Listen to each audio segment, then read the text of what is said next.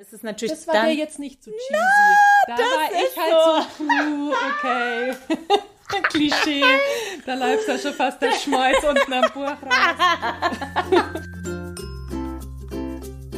Ich lese was, was du auch liest. Der Buchpodcast.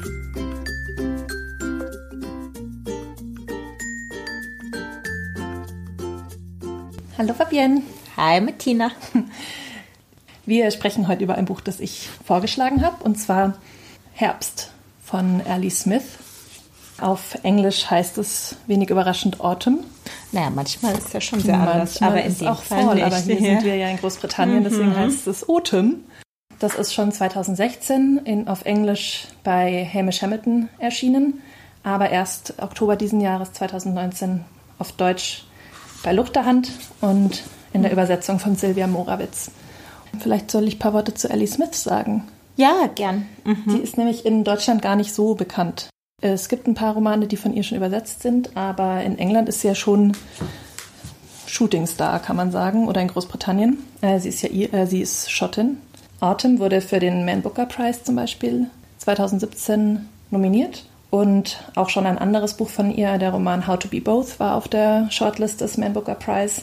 Und bei dem Roman Herbst handelt es sich um den ersten Band einer eines Quartetts an Romanen eine, oder einer Tetralogie, äh, die die vier Jahreszeiten durchspielen. Also heute geht es um Herbst. Winter und Spring sind auch schon auf Englisch erschienen, 2017 und 2019. Und der letzte Band Summer erscheint voraussichtlich im Summer 2020. Genau, es geht, ähm, ist gar nicht so leicht zusammenzufassen.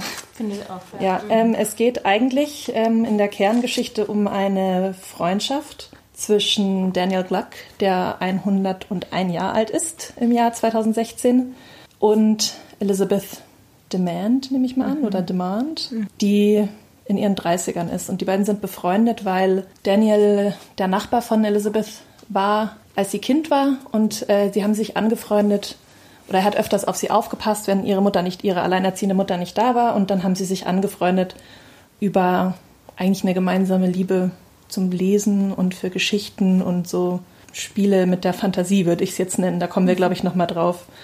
Es ist deswegen ein bisschen schwer zusammenzufassen, weil das Buch ähm, viele Flashbacks hat.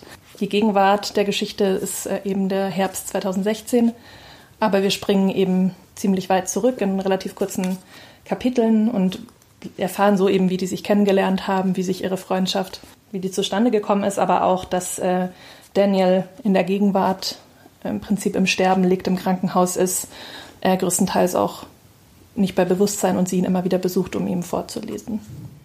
Ich glaube, dabei können wir es erstmal belassen. Alles Ja, Weitere sobald. gut. Mehr dazu gleich. Stay tuned. Ähm, was ich interessant finde, also wir, ich habe ja schon gesagt, wir haben diese vier Jahreszeiten. Normalerweise würde man mit vier Jahreszeiten ja nicht mit dem Herbst anfangen. Also eigentlich ist Frühling das erste. Die erste, ja. Frühling, Sommer, Jahreszeit. Herbst und Winter und Ja, nicht Herbst, Winter und Ja. Frühling Ja. und Sommer. Aber welche Rolle ähm, spielt der Herbst in diesem Roman? Hast du da dir was überlegt Ja. oder hast du das mitgedacht? Ähm, also ich glaube, in so äh, der Herbst kommt auch immer wieder tatsächlich als Jahreszeit vor, Ja. explizit. Äh, Das gibt eigentlich, also das sind ja vier Teile, ne? Also es ist ja 1, 2, 3, 4 äh, nummeriert. Nicht in Kapitel, aber vier Teile. Ja, Abschnitte und das ist eigentlich immer am Ende oder eines Teilbuchs ist dann ein kurzes Kapitel, was eigentlich schon so ein bisschen Art Naturlyrik mäßig ist, finde ich, wo beschrieben wird, so die Blätter fallen, Oktober geht Mhm. vorüber, der November fängt an und so. Das ist das, was du gemeint hast, oder? Dass Ja. der Herbst auch als Jahreszeit auftaucht. Ja. Aber der Herbst, also der ist ja auch auf der metaphorischen Ebene eigentlich sehr präsent. Also präsent, dieses ja. äh, Mhm. Sterben, was ja der. Herbst mit sich bringt. Ähm, der Herbst des Lebens. Genau, der Herbst des Lebens ist ja ganz klar in diesem, in Daniels Mhm. letzten Tagen oder Monaten damit drin. Und es gibt ja auch noch, also metaphorische Ebene oder so eine Ebene, die an eine Person gebunden ist. Ähm, das kommt ja relativ im letzten Abschnitt, glaube ich, oder im letzten Drittel. Ähm, also Daniel ist ja Liedermacher Ja. Also hat der Songtexter. Ja, genau. Ja. Ähm, genau, Songtexter. Und am relativ gegen Ende äh, kommt äh, oder stolpert Elisabeth über ein Lied, das er gemacht hat und das heißt Summer Brother, Autumn Sister. Ja, genau, stimmt. Und die Schwester Daniels ist natürlich auch so eine ganz zentrale Person, die aber so nur sehr sporadisch auftaucht, aber glaube ich schon so eine wesentliche Bezugsperson ist. Diese ähm, Hannah. Ja, genau. Mhm. Fandst du die so zentral? Ich fand eigentlich, die kam doch nur zweimal vor, oder? Mhm. Okay. Ja. Mhm. Aber? Aber eben diese, also ich glaube, äh, an so ganz entscheidend, also auch finde ich, vielleicht können wir diese, das auch nochmal erzählen. Also das eine ist, das erste Mal, als sie vorkommt, wo man nicht weiß, dass es seine Schwester mhm. ist, ist relativ am Anfang.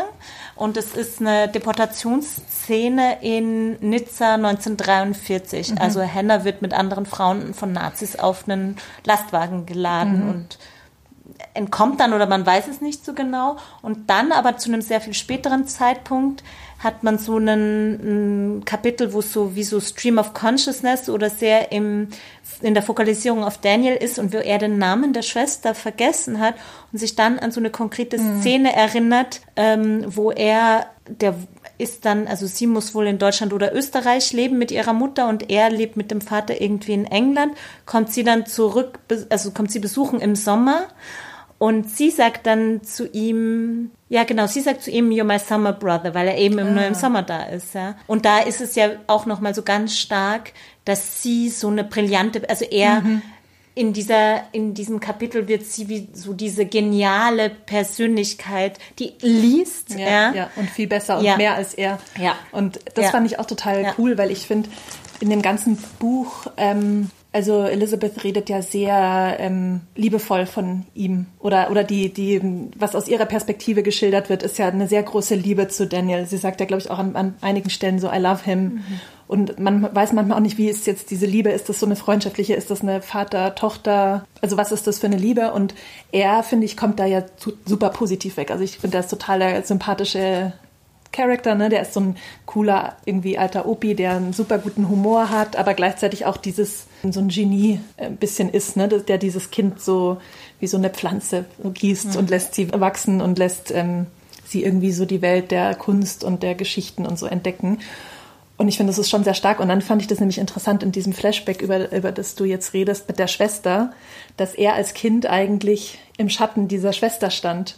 Und ähm, eine äh, Sache ist ja immer, also ähm, Daniel hat als Kind Elizabeth, wenn sie ihn besucht hat, also wenn sie den Nachbarn besucht hat, ja immer gefragt, what are you reading? Was liest du gerade? Und dann haben sie über angefangen von da, also ausgehend über Geschichten und über die erzählte Welt und die und Wahrheit und alles Mögliche zu philosophieren. Und das, es kommt dann auch raus, dass die Schwester ihn das eigentlich fragt, ne? Mhm. Und dass die viel belesener mhm. ist als er und er da eigentlich so ein bisschen gar nicht mithalten kann. Er erzählt dann ja irgendeine Geschichte, die er aus einem Schulbuch oder so aus seinem Lateinunterricht wahrscheinlich hat.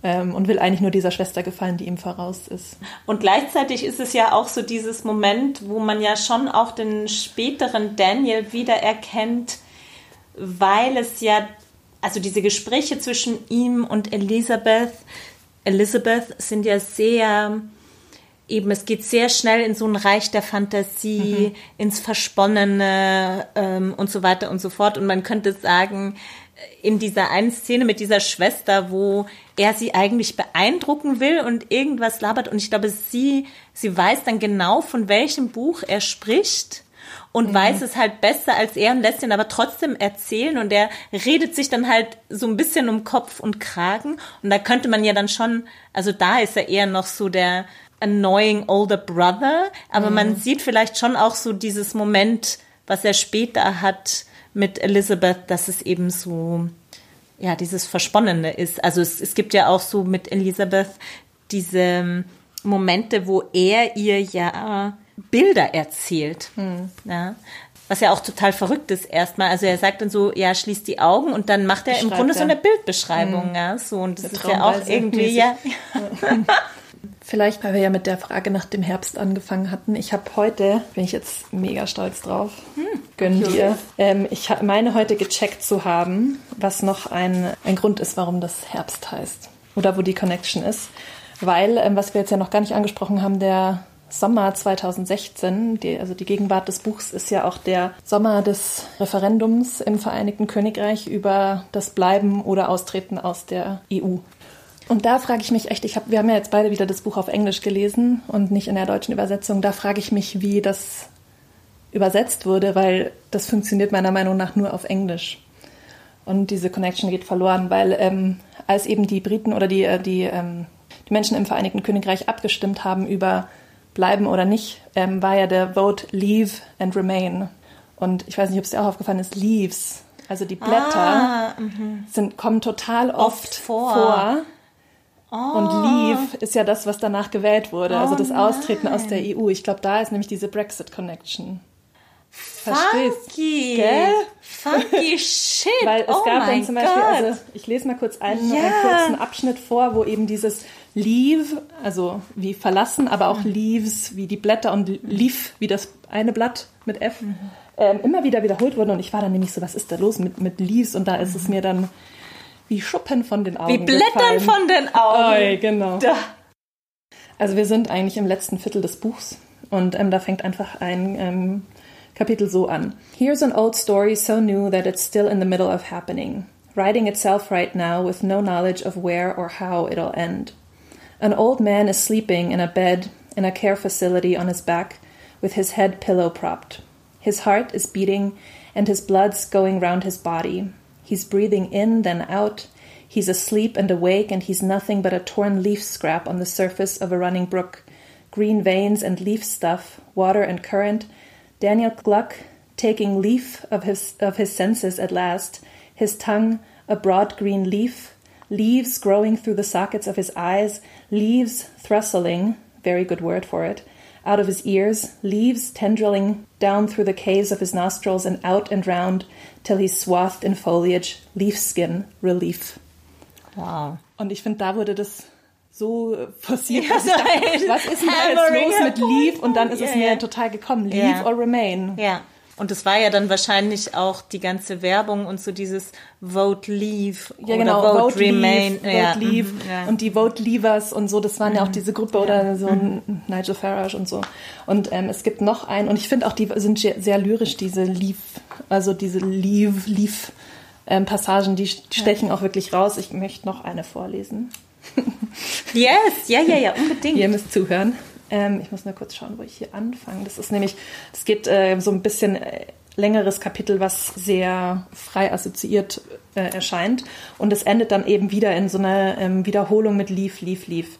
Okay, also ich fange jetzt einfach mal hier an. I'm the ink, the paper, the grass, the tree, the leaves, the leaf, the greenness in the leaf. I'm the vein in the leaf. I'm the voice that tells no story. Snorts. There's no such thing. Begging your pardon. There is. It's me. Leaf, did you say? I did say leaf, yes. You, the leaf? Are you deaf? I'm the leaf. Just one long single leaf, are you? No, to be more exact, as I've already said, as I've already made clear, I'm all the leaves. You're all the leaves, yes. So have you fallen? Are you still waiting to fall? In the autumn? In the summer if it's stormy? Well, by definition. And by all the leaves, you mean your last year's leaves? I and next year's leaves, yes, I, you're all the old, long gone leaves of all the years and all the leaves to come. Yes, yes, obviously. Christ Almighty, I'm the leaves, I'm all the leaves, okay? And the falling thing, yes or no? Of course, it's what leaves do. Then you can't trick me, whoever you are. You don't fool me for a minute. Silence. There's always, there'll always be more story. That's what story is. Silence. It's the never ending leaf fall. Silence. Isn't it? Aren't you? Silence. Und ich weiß, das ist ein, in einem der Kapitel, und davon gab es nicht so super viele, aber es gab so drei, wo ich mir hingeschrieben habe, ganzes Kapitel, hä? Weil eigentlich nicht so klar ist von der, auf der Story-Ebene jetzt, ob das irgendwas mhm. vorantreibt, sondern das ist mehr so, ähm, finde ich, sehr schön klingend, fast schon so lyrisch. Mhm. Und da kommen eben auch immer diese Leaf-Wiederholungen und mhm. ähm, da finde ich, ist diese Anknüpfung vom Herbst an das Brexit-Thema mhm, mhm, total stark. Und ich war so stolz auf mich, dass ich es checkt habe, dass ich glaube zu checken. Oh auf Deutsch ne, funktioniert ja, das nicht mit nee. Blatt. Wenn man das Buch irgendwie googelt oder auch ähm, Kritiken dazu liest, wird das eigentlich immer als der große Brexit, der erste große Brexit-Novel, Roman, ja. ähm, Roman ja. gefeiert, weil äh, lustigerweise Genau, das Referendum war ja im Juni 2016, ich glaube am, am 23. Egal, auf jeden Fall Ende Juni 2016 und das Buch Autumn wurde noch 2016 publiziert. Und deswegen war das auch wirklich der erste Roman, einfach von der zeitlichen Ja. ähm, Staffelung, wo der Brexit thematisch drin vorkam. Ich glaube, er wird nie Brexit genannt, oder? Hast du Brexit als Wort gesehen? Nee. Ich glaube nicht. Mhm. Es, Das glaub, kommt es ist, nicht vor. Ähm, aber dann auch, also es wird dann immer so implizit drauf ähm, rekurriert. Mhm. Also zum Beispiel einmal steht dann im Kapitelanfang, It is just over a week since the vote. und da muss man wissen, welches, ne? Also wenn man das Ja, jetzt gar nicht genau. wüsste. Äh, kurz danach, nach diesem It's been a week since the vote, ähm, sagt eben her mother who tells her when she gets there that half the village isn't speaking to the other half of the village and that this makes almost no difference to her since no one in the village speaks to her anyway. Also auch da diese Teilung des Dorfes ist natürlich, spielt auf die, das knappe Votum des Referendums an, aber es wird nie explizit genannt. Und ich fand es auch am Anfang, als ich das gelesen habe, eben so die erste Brexit-Novel und ich fand auch so diese Verbindung so, ja, es war sozusagen der erste Roman, der danach erschienen ist, fand ich so ein bisschen so, okay, Ja, I don't know, billig. ja. Aber es ist wohl wirklich so, dass sie das in extrem kurzer Zeit diesen Text geschrieben hat, also wirklich in diesen drei Monaten. Und dann kommt noch so eine Passage, das sind dann auch so, das ist vielleicht so das Gegenstück, weiß ich nicht, zu diesen lyrischen Passagen. Und da kommt auch so eine Referenz auf äh, den Brexit vor. Und das ähm, geht dann einfach so, all across the country there was misery and rejoicing. All across the country, what had happened whipped about by itself as if a live electric wire had snapped off a pylon in a storm and was whipping about in the air above the trees, the roofs, the traffic. All across the country, people felt it was the wrong thing. All across the country, people felt it was the right thing. All across the country, people felt they'd really lost. All across the country, people felt they'd really won und so weiter. Und dann geht's ein bisschen weiter unten weiter. All across the country, people looked up Google. What is EU? All across the country, people looked up Google. Moved to Ireland. All across, äh, moved to Scotland. All across the country, people looked up Google Irish passport applications und so weiter. Ja, fand ich auch lustig. Ja. Ähm, Ellie Smith jetzt als Schottin. Ne, weil Ja. Schottland hat ja, ähm, glaube ich, in jedem Wahlkreis für Remain, also für den Verbleib in der EU, gewotet. Mhm. Ist da, glaube ich, auch nochmal eine andere Sensibilisierung für diese ganze Sache. Weil also das Schottische schwingt ja auch, äh, kommt ja auch mehrmals vor. Also es gibt einmal auch so ein lyrisches Kapitel über The Scots Pine. wo so eine Anspielung ja. Mhm. auf Schottland ist und dann am Ende ähm, schaut die Mutter doch die Eröffnung des schottischen Parlaments im Fernsehen an und nimmt es wohl auch auf VHS auf und, zeigt es ihrer Freundin. Und da wird eben, Das ist ähm, herrlich. äh, also es ist anscheinend so eine Inschrift im schottischen Parlament in irgendeinem Wappen oder so. Und da steht wohl Wisdom, Justice, Compassion, Integrity. Und dann sagt eben die Mutter, it's the word integrity. It does it every time. I hear it and I see in my head the faces of the liars. ähm, und dann, glaube ich, weint sie so ein bisschen fast ähm, wegen des Wortes Integrity, weil es eben nicht mehr eine integrierte Union ist. Ja. Du ähm, wolltest doch sehr gerne den ersten Satz des Buches vorlesen, Ah. der auch hierzu sehr gut passt, wo wir schon darüber reden, was all across the country Ja. so für eine Stimmung ist in Ja. diesem verhängnisvollen Spätsommer 2016. Also ich habe es ja nicht per se als Fetisch, aber ich habe schon so ein bisschen mit so ersten Sätzen und überhaupt so Anfängen von Büchern. Ja, mag ich auch. Weil das ist so irgendwie entweder you're all in oder du bist halt so meh. Ja. Und das ist halt, ich habe das gelesen und ich war so, mein Gott, das ist, es ist so lustig. Ich finde es halt echt voll gut. Naja, und es geht halt so los. It was the worst of times. It was the worst of times. Again, that's the thing about things. They fall apart, always have, always will. It's in their nature. Und dann geht's weiter. So an old, old man washes up on the shore. Aber so dieses, it was the worst of times. It was the, worst, of times. So lustig. Und ich finde, Und das ist ja natürlich also eine Anspielung auf Charles Dickens, A Tale of Two Cities, der ähm, Roman, der losgeht. It was the best of times, it was the worst of times. Und hier ist eben the worst of times and the worst of times. Ja. Ja, und sie liest ihm, glaube ich, ja später auch, äh, kommt ja, kommt sie, also sie, hast du ja schon gesagt, dass sie Daniel immer äh, was vorliest, als er da im Koma oder im künstlichen Schlaf liegt. Liest sie ihm ja auch Tale of Two Cities vor. Also genau. sie liest ihm vor Brave New World, Tale of Two Cities. Ich glaube im Krankenhaus nur Tale of Two Cities, ah, ja. Brave New World liest, liest sie mal als Kind, als Kind. Nee, da. und das liest sie doch auch bei der Post Office, als sie da wartet. Ah ja, stimmt. Hm. Ja. Ah, ja. Ich wollte noch zu diesem ersten Satz sagen, dass ich da in die ähm, deutsche Übersetzung reingeschaut ah. habe, die das leider nicht so schön gemacht hat. Mm. Also trotz der eigentlich sehr schönen Übersetzung ist leider hier mm. der erste Satz, es war die schlechteste, es war die schlechteste aller Zeiten. Mhm. Ja. Und ich glaube, so ist nicht die nee. deutsche Dickens-Übersetzung. Nee. Da mhm. fehlt dieses, es war die schlimmste aller Zeiten, es war die schlimmste aller Zeiten. Ja. So müsste mhm. es eigentlich sein. Ja. Da, glaube ich, geht diese Dickens-Anspielung so ein bisschen verloren wenn auch der Sinn natürlich gleich bleibt. Und das ist, also ich meine, man kann da jetzt so Korinthenkackerei betreiben, ja, so. yes, please. Man kann sich jetzt fragen, ist es jetzt schlimm, dass dieses Tale of Two Cities, dass dieser Intertext weg ist, dass diese Referenz mhm. weg ist. Aber ich glaube, der Witz funktioniert halt auf eine Art nur so, weil es ja oder weil gewisse Leser halt diesen ersten Satz mhm, kennen. Genau. Das ist ja ein sehr berühmter erster Satz und so. Und das macht natürlich den Witz aus. Und aber glaube ich auch, also wenn wir dann vielleicht wieder bei diesem Dickens-Roman sind, der ja, also ich habe das jetzt auch noch mal äh, einfach nur gegoogelt, ein Roman im Grunde über die französische Revolution ist. Mhm. Na? Ein Roman über ein politisches Ereignis, um eine Umwälzung einer mhm, ganzen Gesellschaft. Mhm. Und dann könnt, muss man natürlich sagen, natürlich ist es total wichtig, ja. dass das der einer der zentralen Intertexte ja. ist, wegen Brexit. Ja. ja. so. Erstens das und zweitens, ähm, also ähm, Ellie Smith hat da ja sowas von sichergestellt, dass jeder das kapiert, ja, dass dieses, ja, also sie hat ja, jetzt kein super subtiles ähm, Tale of Two Cities Zitat genommen, das ist dieser eine Satz, den fast jeder kennt und den dann zu verbummeln ist ein bisschen schade. Ja. ja. Und es ist halt, finde ich, auch, also einerseits, you have to have the balls, ja, so einen auch so ausgenudelten Satz zu machen mhm. und ihn dann trotzdem so, so gut einfach zu wenden. Ich finde das schon ziemlich, also ich fand es halt brüllend komisch. Das ja. war echt sehr lustig, aber ich glaube, also gerade am Anfang des Buches werden ja viele große Briten ja. reingeholt. John und Keats kommt auch Keats dann kommt später. Vor, ja. ähm, äh, Shakespeare kommt eben vor mit diesem ja. Brave New World und dann halt in Secondhand auch ähm, äh, ähm, Aldous Huxley. Genau, Aldous, mhm. Aldous Huxley. Ja.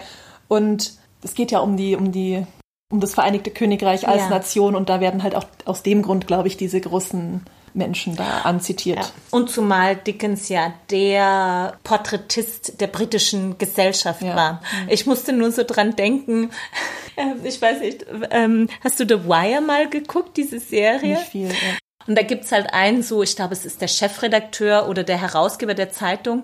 Und der rennt halt immer nur die ganze Zeit herum und sagt so, we have to look at the Dickensian aspect of it. und das musste ich, da musste ich immer so mhm. dran denken. Und ich hatte mir dann jetzt so ein paar Mal so, weißt du, so notiert, Dickensian aspect. Dickensian.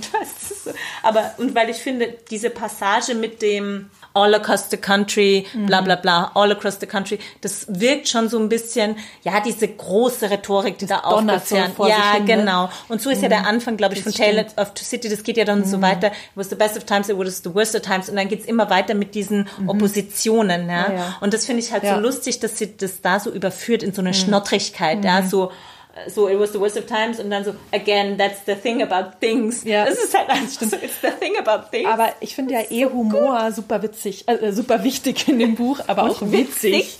Und ich finde, das zeigt sich gerade am, es wird dann weniger, finde ich, aber gerade am Anfang äh, zeigt sich das ja viel, weil das erste Kapitel, was dann eben sich anschließt an dieses It was the worst of times, it was the worst of times, ist ja, das checkt man erst langsam, aber es ist ein Traum von Daniel, der aber im Sterben liegt oder eine Halluzination. Ich weiß nicht, ob das dann direkt ein Traum ist. Und in dem Traum nimmt sich der Träumer, also Daniel ja auch selber aufs Korn. Ja. Ähm, mhm. und, und verarscht quasi so, also checkt dann irgendwie, aha, also er reflektiert für sich selbst, träume ich oder bin ich tot? Und dann äh, träumt er eben, dass er nackt angespült wird an einem Strand und dann kommen da irgendwelche Mädels und da muss er sich ins Gebüsch flüchten und näht sich dann aus Leaves übrigens einen Umhang oder ein Kleid und so.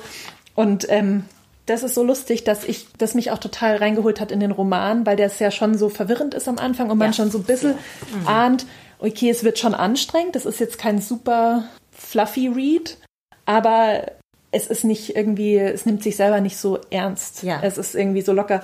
Und da fand ich auch sehr, sehr lustig, dass er einmal da sagt, genau, einmal ist es halt so, er merkt, dass er Hunger hat. Und dann sagt er so, can you be hungry and dead? Fragt er sich dann, was ich ganz cool fand. Nee, und dann geht's ja weiter. Of course you can. Was ist Ja, ja, was? genau. Of course you can. Und was auch sehr, sehr lustig war, genau, dann äh, fängt er eben an, diesen, dieses Kleid aus den Blättern zu nähen.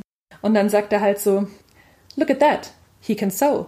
Not something he could do while he was alive. Death. Full of surprises. und das fand ich halt irgendwie so eine, genau, diese Ja. Metaebene in diesen Ja. komischen Traumträume kommen ja auch Ja. öfter vor, gell? Also ist ja auch nicht der einzige. Und auch Wortspiele kommen ja direkt Ja. sehr häufig vor. Und der Pun ist ja das britischste Humor, ne, den Mhm. es gibt. Also zieht auch da sich wieder oder verweist wieder zurück Ja. auf diese Britishness und auf diese Mentality. Genau, da kommt dann halt sowas, dass zum Beispiel ähm, einfach so, so gleich klingende Wörter immer wieder so durchgespielt werden, während er erzählt und dann kommt irgendein Wort vor, zum Beispiel kommt hier ähm, recollect her und dann geht er, sagt er aber weiter affect her, neglect her, lie detector, film projector, director, collector, objector. Fast ein bisschen so Tourette. So dich das Ja, Tourette. oder so obsessiv ein bisschen, genau. Genau. Und er ist, aber das spielt ja vielleicht auch auf das an, dass er eben Liedtexter ist. Stimmt, Und ja, da natürlich so das. voll auf so, so catchy Rhymes, äh, dass da sofort so eine Maschine losgeht im Kopf. Das stimmt. Aber da gibt's ja auch, ich hatte mir die auch angestrichen, diese lustige Passage, die auch da vorkommt, wo eben direkt auf Puns auch Mhm, aufgespielt stimmt, das wird auch wird. explizit gemacht, ne? Da geht's so, he can make a bed here, he can stay here while he gets his bearings. Bearings, weil er ja nackt ist. Mhm. Puns. The poor man's currency. Poor old John Keats. Well, poor, right, though you couldn't exactly call him old. Autumn poet, winter Italy, days away from dying, he found himself punning like there was no tomorrow. poor chap, there really was no tomorrow. das Ja, ist so stimmt. großartig. Das ist einfach so großartig, ja. Ja, aber der Daniel ist halt auch, also eigentlich die ganze Zeit sehr witzig und das Ja. fand ich auch irgendwie so nett, diese Freundschaft. Mich hat es sehr an eigentlich französische Filme erinnert, weil ganz ehrlich, in fast jedem französischen Film sitzt irgendein alter Mann auf einer Bank und dann setzt sich eine junge Frau neben ihm und die reden. Das ist doch irgendwie so. Ziemlich beste Freunde. Ja, oder halt sowas. Ja. Ähm, und er ähm, spielt ja auch schon, obwohl Elizabeth noch ein Kind ist, schon sehr früh immer mit so Doppelbedeutungen rum und provoziert sie damit so ein bisschen ihr mit Sprache zu spielen und mit ihren, äh, ihrer Fantasie zu spielen und so. Das finde ich, fand ich sehr cute. Ähm, was die Freundschaft oder diese Szene zwischen den beiden betrifft, ich habe auch in irgendeiner Rezension gelesen, die war so ein bisschen, mh, ich glaube, es war sogar in der New York Times, es war so, ja, man merkt halt schon, dass sie das sehr schnell geschrieben hat und so gegen Ende ist es auch nicht mehr so gut, weil das, man weiß eigentlich gar nicht mehr, was das dann soll, so gegen Ende zerfranst so ein bisschen. Aber diese Unterhaltungen zwischen den beiden, zwischen Daniel und Elizabeth, das ist wirklich so, das ist so das quasi mit so das Beste, was jemals geschrieben wurde.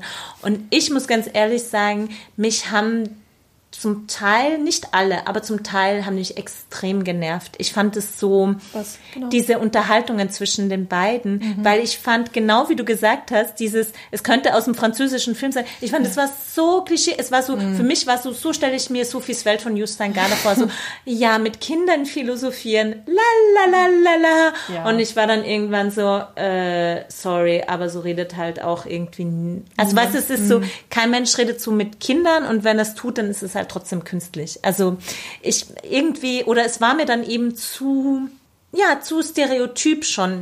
Wie gesagt, es war nicht bei allen und zum Teil sind die auch genau durch diese Wortwitze Mhm. und so toll einfach auch zu lesen. Man liest sie total gerne. Ähm, Ah, und die haben Ja. dich genervt. Ja, mich nicht, komischerweise. Ich glaube, ähm, also weil erstens mal, man muss dazu sagen, das Buch hat 270 Seiten und davon sind vielleicht 20 Prozent Unterhaltungen. Also es ist ja nicht Ja, sehr, sehr viel. wenig. Genau, Nee, also das war für wenig, mich ja. einfach nicht viel genug, um ja, mich zu nerven. Ja, verstehe ich. Ja. Ich glaube, wenn das ganze Buch auf 500 Seiten Ja. gewesen wären und quasi, äh, ja, dann wäre ich da vielleicht auch hingekommen, aber das fand ich nicht und ich fand es halt schon, klar, es ist irgendwie ein bisschen gewollt. genau, das ist es. Gell, ja. so, ähm, Ja. ah, und der war so ein weirder alter Opa und dann waren wir irgendwie Freunde. Und man weiß natürlich total, was, dass das halt so ein bisschen deine Heartstrings pullen soll und, aber So, I'm, what? I'm here for it, ja, also ich, ich finde halt alte und junge Menschen Freundschaften irgendwie nett. Ich finde, also du hast total recht mit dem, es ist in der Relation nicht so viel, aber von, wie gesagt, von den wenigen Unterhaltungen, die vorkommen, sind halt die meisten Ja, von, zwischen den beiden. Und es ist dann schon so ein bisschen, ah ja, ich weiß schon, jetzt kommt wieder so eine Unterhaltung zwischen den beiden. Mhm, mhm, mhm.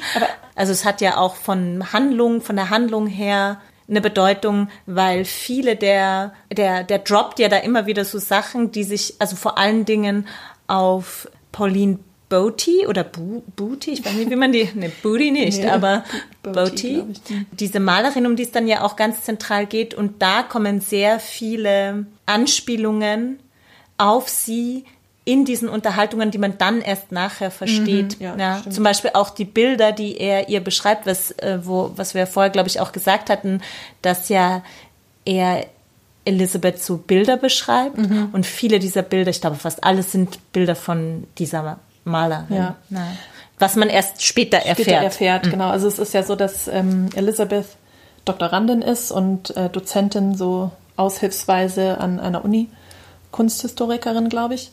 Und ähm, sie entdeckt dann irgendwann durch im Prinzip Zufall eine weibliche britische Pop-Art-Künstlerin aus den 60er Jahren, die im Prinzip unbekannt ist und die sie aber total genial findet und wo sie dann auch rausfindet, dass das Bilder waren, die Daniel ihr als Kind schon beschrieben hat, also dass die von dieser Pauline, Pauline Boaty waren.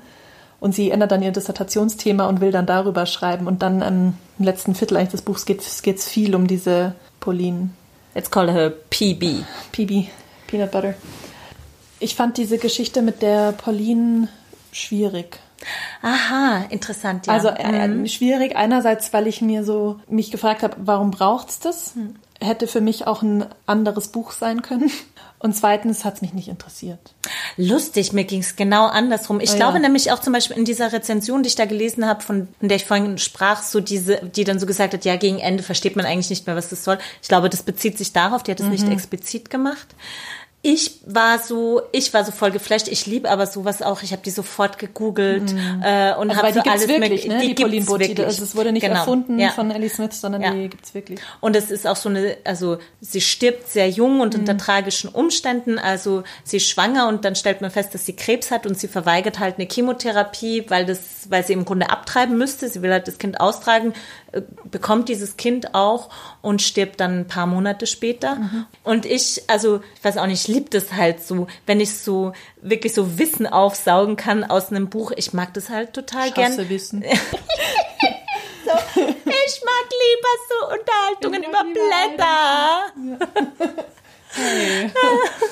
Und ich fand halt auch, das Buch kriegt dann nochmal so eine Wendung, wo man sich nicht so ganz sicher ist, okay, jetzt geht's auf, ein, auf einmal um weibliche Autorschaft oder halt weibliches Künstlerinnentum und, und die 60er Jahre, weil dann geht's ja auch nochmal um diese Christine Keeler, um so einen Skandal, der auch, also sozusagen um London in den 60er Jahren, könnte man ja auch wieder sagen, ist auch britische Geschichte. Also weißt ja, du, so ist ja auch schon, ganz hab ich zentral. Ja, so. Und warum fand ich es trotzdem, also ich fand, es hat halt nochmal so eine andere Dimension gekriegt. Und also was man halt vielleicht auch noch sagen muss, es hat ja eine unmittelbare Verbindung oder Verstrickung mit Daniel. Also weil die Geschichte ist Mhm. auch, wie man dann feststellt, also Daniel kennt nicht nur diese Bilder, sondern er hat diese Frau getroffen und das war wahrscheinlich die Frau so, also es wird so beschrieben, so das war seine große Liebe. So. Echt?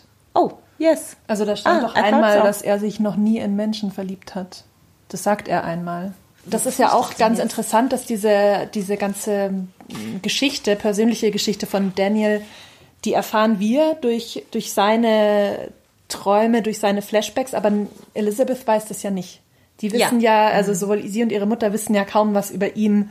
Und die Mutter behauptet ja zum Beispiel die ganze Zeit, er sei schwul. Ja. Und sie sagt immer nee. Und sie wissen auch nicht, dass er, glaube ich, deutsche Vorfahren hat oder dass er im Prinzip deutsch ist. Sie wissen nicht, dass er, was, das kommt auch mal vor, was er im, im Krieg genau gemacht hat. Ja, stimmt. Ähm, das ja. steht auch so im Raum. Und es gibt dann eben diese eine Stelle, wo ähm, er so sagt, er liebt keine Menschen. Oder er also verliebt sich nicht in Menschen. Und dann Mhm. findet sie das ja auch ganz komisch. Dann kommt irgendwie so Daniel, who's never. So. Ja, stimmt. Und es bricht dann so Mhm, ab. Ja. Aber warum habe ich dann den Eindruck, dass es trotzdem so eine ähm, So eine Love Story ja, ist. ähm, Ich, ich glaube, das will man halt denken. Und das Ja. ist genau das, was es aber nicht ist, weil Daniel, der ist eben so ein verkopfter Typ. Und ich glaube schon, ihm geht es um diese Kunst. Und vielleicht auch, weil die so eine Parallele ist mit der Schwester. Weil es ist ja auch irgendwie so, das hat mich nur vorher daran ja. erinnert, als du über die Schwester geredet hast.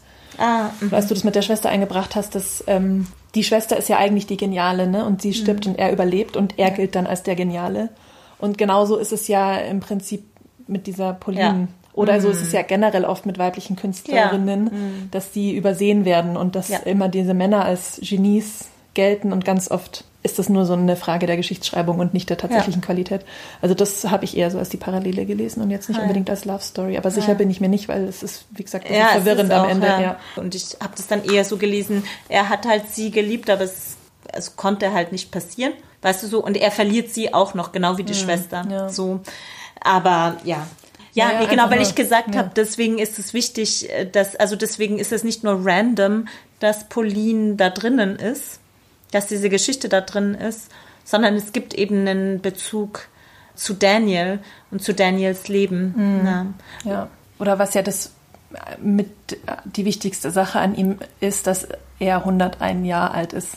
Das heißt, weil es war ja so eben mit dem Brexit, das wurde ja im, im öffentlichen Diskurs ganz groß so als Ende einer Ära, als Ende der europäischen Vision, als Ende des Friedens in Europa schwarz gemalt im Prinzip. Ähm, ob das jetzt so ist oder nicht, sei jetzt mal dahingestellt. Aber das ist ja bei ihm das Wichtige, dass er ja diesen Friedensprozess in Europa einfach als Person mit abdeckt. Ja. Also er ist ja geboren im Ersten Weltkrieg. Er hat äh, die Nazis überlebt, er hat den Zweiten Weltkrieg überlebt und er ist so jetzt in den, diesen fetten Nachkriegsjahren und jetzt ist es so Full Circle. Das Gefühl ist jetzt wieder da. Wir haben das jetzt wieder zerstört, was in den letzten 100 Jahren sich aufgebaut hat. Und deswegen werden halt auch verschiedene Facetten seiner Vergangenheit beleuchtet. Ja. ja und dann eben genau. auch diese ja. 60er, 70er Jahre, wo dann eben so diese, einerseits diese Kunststory sich abspielt, aber auch das mit dieser Christine Kieler. Das ist ja so eine, auch so eine Spionage. Ja, aber war die Geschichte jetzt auch mit jemandem da persönlich bekannt oder ist die eher, wird da so den Zusammenhang habe ich auch nicht ganz nee, verstanden. Nicht. Wie nämlich, also das wird dann immer nur so als dieser Scandal 63 bezeichnet. Mhm, genau. Und wie die aber zum Beispiel mit Pauline Booty zusammenhängt oder Booty. So, ne? Das also habe ich ehrlich gesagt nicht verstanden. Ich glaube, da gibt es einen Zusammenhang, aber it was ja. lost on me oder das müsste man sich halt nochmal genauer angucken. Und das ist auch nochmal ganz interessant, finde ich, vielleicht zu diesem fragmentiert erzählt, weil eben sehr viele dieser Verbindungen versteht man erst immer so im Nachhinein. Und ich fand es ganz interessant, weil trotz dieses ganzen Fragmentar oder aufgrund dieses ganzen fragmentarischen und dass es sehr immer wieder zusammengestückelt ist und es wird einerseits linear erzählt, aber es gibt diese Flash ja. oder Flashbacks, weiß man nicht auch, wie das ja. ist, dass man sich das halt so zusammenpuzzeln muss und dass es eben ganz stark trotzdem prädisponiert ist dadurch, wie man dieses Buch halt liest. Du kannst es halt nicht, klar könntest du auch springen, ne? aber das mhm. hilft dir ja, ja auch nicht nee. weiter. Und manchmal, finde ich, wird man auch, selbst wenn man dann was kapiert hat oder meint, etwas kapiert zu haben und schon anfängt zu puzzeln in seinem Kopf, wird es auch rückwirkend nochmal, das ist nicht so oft, weil ich glaube, sonst würde es sehr verwirrend werden, aber wird es rückwirkend nochmal ähm, zerstört von ihrer Fragmenthaftigkeit, weil zum Beispiel gibt es ähm, einmal, es, es ähm, endet eben ein Kapitel und man, mit einem Dialog zwischen Daniel und Elizabeth und man ist so, ah ja, ja, bla bla bla. Und dann fängt das nächste Kapitel an und dort steht als erste, als erste Zeile oder als erster Satz, That moment of dialogue, imagined. Also dann weiß man wieder, das hat gar ja. nicht stattgefunden. Mhm. Also das ist schon auch so ähm, mhm. dieses Rein und Raus Grooven ähm, in die Träume, in die ähm, Imagination ja. und in die Vergangenheit, also die Erinnerungen. Also das sind ja diese, diese drei Sachen, die ja nicht gerade passieren 2016. Also Memories, Imagination und, und Dreams eigentlich, weiß ich nicht. Weil es geht ja schon auch viel um Wahrheit und Nichtwahrheit. Also gerade in den Gesprächen zwischen der ähm, Elizabeth als Kind und dem Daniel ist es ganz oft so, dass er sie im Prinzip anschwindelt und sie will immer wissen, stimmt es denn jetzt? Stimmt, es, ja. wie halt so Kinder sind, ist das jetzt wahr? Und er versucht immer das aufzubrechen und zu sagen, das ist nicht wichtig, was die Wahrheit ist und was nicht die, die Geschichte die Welt ist nicht immer zuerst da und wird dann erzählt, sondern oft macht auch die Erzählung erst die ja. Wahrheit. Mhm. Und da ist jetzt einerseits wieder eine Anspielung auf die Fake News, ne? Fake News ja. und Post Facts war ja, ist ja auch totale Erfindung der, der Trump-Brexit-Zeit. Und andererseits halt auch ja so ein, so ein Call schon fast auf diese Imagination. An irgendeiner Stelle fragt Elizabeth äh, den Daniel, äh, ob er gerne in der Zeit reisen würde. Und dann sagt er so, ja, man reist ja eh die ganze Zeit in der Zeit, eben durch Erinnerung, ja. Mhm. So jeder Moment bist du auch irgendwo anders in deiner Erinnerung, ja. ja. Oder auch, das fand ich auch, also das fand ich wirklich so eins der berührendsten Bilder. Da ist auch äh, Elisabeth Kla äh, so ein Kind und ähm, geht zu Daniel und sagt ihm, dass sie sich nicht mehr so richtig an ihren Vater erinnern kann mhm. und weint. Und dann sagt er so, weißt du, was ich mit äh, Sachen mache, die ich vergessen habe? Ich falte sie wie so einen schlafenden Vogel und halte sie unter meinem Arm und dann weiß ich, dass sie immer noch da sind, ja, so. Und ich fand es so berührend und dann ist es natürlich Das war dann, dir jetzt nicht so cheesy. No, da war ich halt so, so okay. Klischee. Da läuft ja schon fast der Schmeiß unten am Buch raus. hey, der schlafende Vogel unter der Achse. Das ist doch total süß. Vielleicht kurzer Richtungswechsel. Wir ja. haben ja jetzt schon oft die Form angesprochen und haben jetzt immer so Fragment gesagt und oder auch diese Kapitel angesprochen, die ja schon recht kurz sind. Ich muss sagen, ich liebe Bücher mit kurzen Kapiteln. Oder mit angenehmen Kapitellängen. Längen, und das ja. ist ja mal, so sind es nur zwei bis vier Seiten. Ich glaube, das längste sind vielleicht 20, aber länger wird es nicht. Also es sind, dadurch bilden sich schon Fragmente, aber eigentlich auch innerhalb der Kapitel ist es manchmal linear erzählt, aber oft springt es auch innerhalb der Kapitel nochmal oder ähm, es gibt ja zum Beispiel auch keine Markierung von Dialogen, also es gibt keine Anführungszeichen. Ja. Und ich finde, da sollten wir das über die Collage reden. Weil ah, die Collage ja, ja auch Images im Buch, as Images. Mhm. Mhm. Und weil auch die Collage im Buch äh, selber vorkommt. Und ja. da ähm, kann ich jetzt ein kurzes Zitat vorlesen. Und zwar ist das aus der deutschen, habe ich jetzt mal eins aus der deutschen Übersetzung rausgesucht. Mhm. Und zwar ähm, geht es so, da sagt ähm, Collage, stellt Gluck wortspielerisch fest, ist eine Bildungseinrichtung, in der man in der man alle Regeln über den Haufen werfen kann und in der Masse, Raum und Zeit, Vordergrund und Hintergrund relativ werden und durch diese Fähigkeit wird alles, was man zu kennen glaubt, in etwas Neues und Fremdartiges verwandelt.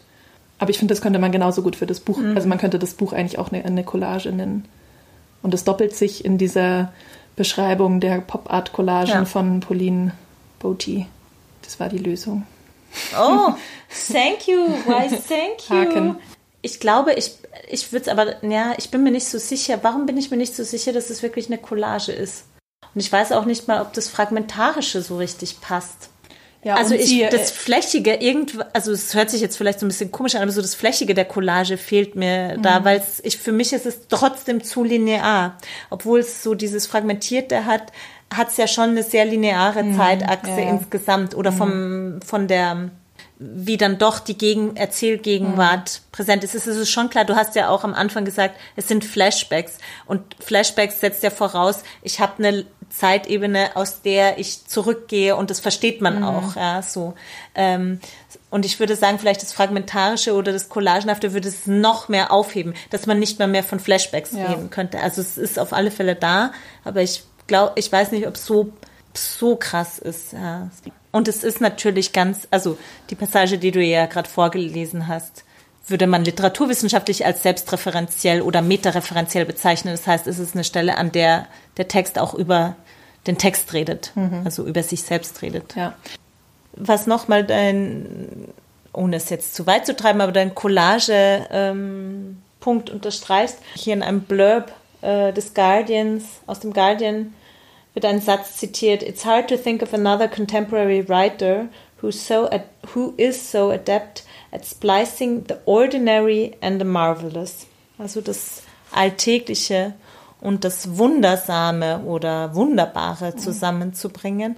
Aber was ich dann noch mal mit diesem Ordinary finde ich schon auch noch mal so zentral fand, dass sie nämlich das Alltägliche nahezu unheimlich, also fast schon mhm. Kafkaesk machen kann. Ja. Und die Szene, an die ich denke, weißt du natürlich ganz genau, es ist die Post Office Szene. Mhm. Ja, und wo vielleicht auch noch so ein Moment war, wo ich so gedacht habe, okay, ist es deshalb ein Brexit Novel? Es geht ja generell oft um ja, ID oder um ja. Pass oder Ausweisung, also mhm. aus, sich ausweisen. Mhm. Weil es ja auch so, als sie ähm, Daniel besucht, darf sie das ja eigentlich nicht, weil sie nicht verwandt ist, weil sie keine direkte Verwandte ist und dann ähm, schummelt sie sich da auch so rein und da kommt es dann auch wieder, ähm, wird es auch wieder thematisiert, dass ihr Pass abgelaufen ist. Und es ähm, spielt natürlich auch wieder krass auf diese Migrationsthematik an, die ja. da diesem Brexit-Vote ähm, vorausging. Also ich fand es wirklich teilweise so, ja, wirklich unheimlich. Auch diese Passszene mhm. oder diese Szene in dieser Post Office. Für mich hat das wirklich etwas extrem Beklemmendes weil so eine Szene könnte man ja auch so in so eine auch Alltagskomik kippen lassen, ja. Und da ja. ist es aber eben überhaupt nicht, also da gibt's so, Elisabeth ja. hat dann so ein, zwei Momente, mhm. wo sie dann eben versucht, ja, so mhm. das so auch so ein bisschen so kippen zu lassen. Aber ich fand es eher. Ich finde, es wird aber auch ein bisschen. Es war nicht ironisch, entschuldige. Ja, ja doch, finde so. ich schon. Ah ja. Mhm. ja.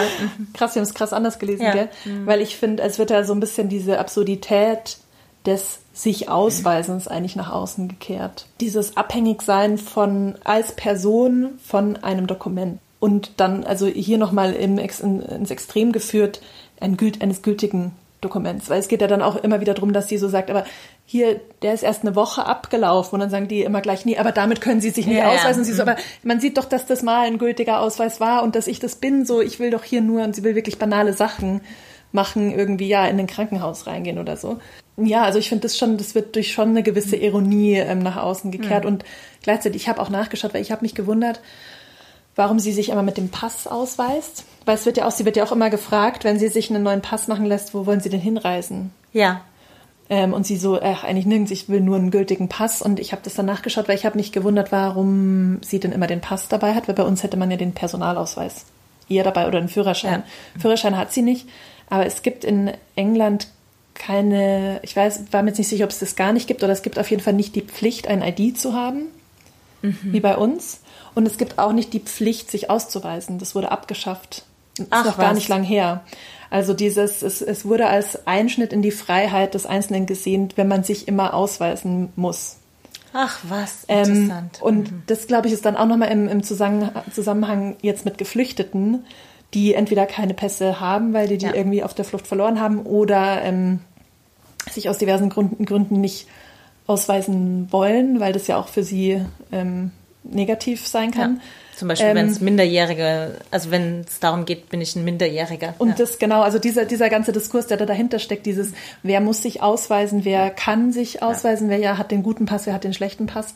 Und das finde ich wurde da schon ein bisschen auf der über das Humoristische gemacht. Mhm. Mit diesem, ihr, ihr, ihr, Kopf ist zu groß. Ja, oder so. die Augen sind zu weit auseinander und dann werden mhm. irgendwelche Lineale rausgeholt und die da so, und ja. dann wird immer so gesagt, ja, wenn Sie das jetzt, Sie müssen es jetzt hier zahlen, aber wenn es dann nicht passt, müssen Sie nochmal wiederkommen. Noch zahlen, genau. Und wenn Sie dann nicht diesen, diesen Receipt haben, dass Sie es gezahlt, also so, ja, ja genau. so total, ja, ja. Aber was ich noch dann schön fand mit dieser Pass, Passgeschichte, dass die sich dann wieder anbindet an diese Frage der, naja, eigentlich an diese feministische Sichtweise auf Geschichte und auf Kunstgeschichte und dass diese Pauline Botti immer ähm, oder so verschwiegen wurde und immer wieder dann mal wiederentdeckt, aber dann wieder vergessen wird und wiederentdeckt, wieder vergessen, ähm, ist, als äh, Elizabeth dann ihren neuen Pass endlich hat und da hat auch alles funktioniert, trotz des äh, fehlerhaften Fotos, äh, zeigt sie den Pass ja ihrer Mutter und die schaut ihn sich an und also erstens steht in dem Pass noch äh, European Union, mhm. ähm, was schon so ein bisschen fragwürdig ist, aber sie blättert dann so durch und ich, ich habe das so verstanden, also der, der Pass hat ja mehrere Seiten für die Stempel und dass da wohl in so Art Wasserzeichen im, im britischen Pass anscheinend so Konterfeis sind von bekannten Briten und da sagt die Mutter dann so, ja, das sind ja nur Männer mhm. und dass das eben dann wieder, finde ich, zu dieser, zu dieser anderen Storyline, dieser männlichen Überhöhung und der männlichen Geschichte von Ahnen und, und so sich dann wieder verknüpft. Und das finde ich eigentlich in dem Roman ganz schön, dass trotz der Fragmentierung oder dieser Collagenartigkeit sich immer so kleine Brücken nochmal zwischen einzelnen Teilen schlagen lassen. Ja. Also vom Herbst zum Brexit über dieses Leave und von ja. ähm, dem Pass zu dieser Künstlerin über diese vergessenen Frauen. Und also das finde ich ist mega subtil, aber das finde ich sehr schön. Ja. Ja, das ist echt, also ich finde es einfach grandios. Also vielen Dank dafür, dass du es vorgeschlagen hast. Ich kann es ja nicht und es war wirklich props. so Revelation. Ja, ähm, wollen wir das noch, ähm, ich meine, kommt schon raus, dass wir es beide gut fanden. Ja. Und ähm, Ganz, ganz, also fünf Sterne. Ich heute alles. du also, ballerst alles, heute die ja. fünf. Ich glaube, ich bin eher bei vier. Oh ja, Ich okay. fand es auch gut, aber ich muss sagen, ich habe es das, das zweite Mal gelesen. Es war deutlich besser beim zweiten Durchgang. Also wenn ich jetzt einfach so von meinem Lesespaß des ersten Lesens und meistens lese ich Bücher nur einmal. Ich bin jetzt nicht so ein Doppelt- und Dreifachleser. Da habe ich einfach, glaube ich, mehr verpasst und ähm, da war es mir dann doch zu ja, anstrengend, kann man nicht sagen, verwirrend manchmal irgendwie. Also ich, ja, ich fand es trotzdem sehr gut, aber einen, einen Stern lasse ich mir noch nach oben Luft. Aber man müsste ja eigentlich sagen, das ist ja, es sind ja tolle Bücher, die, wenn man es ein zweites Mal liest, dass man dann immer noch mal mehr Das rausfindet. stimmt, ja, ja, das ist natürlich die Qualität des Buchs. Aber Aber ich habe jetzt eher Four so. ähm, ist Four. Four ja. ist voll okay. Genau, ich finde vier auch okay und es gibt einfach schon Fünferbücher, die für mich noch mal krasser sind. Oh ja, da, die, über die reden wir Man vielleicht. darf ja auch nicht immer bald. seine fünf so leichtfertig geben. Nee, ich bin man- da so wie bei Facebook. Man muss alles einfach liken. Das ist so. Alle na. Bücher sind schön. Naja, wobei ich herze jetzt immer nur mehr alles, weil liken ist ja schon nicht mehr genug. Man muss jetzt immer alles so mit Lachen. Herz machen. Ja. I love. Na gut, das war ähm, Ellie Smith, Herbst beziehungsweise Autumn. Und das waren wir. Bis zum nächsten Mal. Ciao. Ich lese was, was du auch liest. Der Buchpodcast. Das nächste Mal sprechen wir über Taghaus Nachthaus von Olga Tokarczuk.